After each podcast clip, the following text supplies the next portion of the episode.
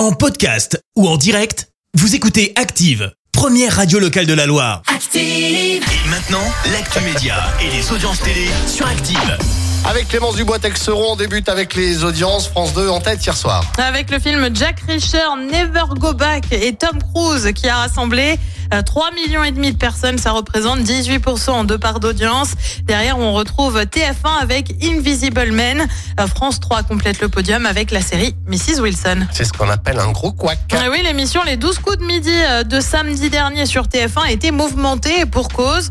Un bug technique a eu lieu au moment où Jean-Luc Reichmann euh, devait euh, dévoiler le nom de celui qui remporte la cagnotte. Seulement voilà, bah, c'est un message d'erreur qui est apparu alors qu'il y en avait quand même pour 390 000 euros. L'animateur a finalement appelé hier pour l'informer.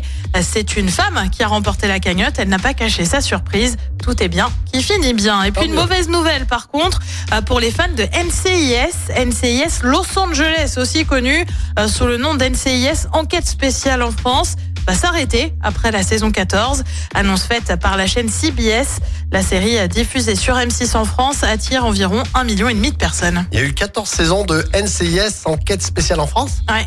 Je même pas. Je crois que j'ai même pas regardé un seul épisode. Je suis pas très NCIS, tu vois. 14, bah, moi non plus. Alors surtout euh, enquête spéciale en France, ça doit être terrible ça.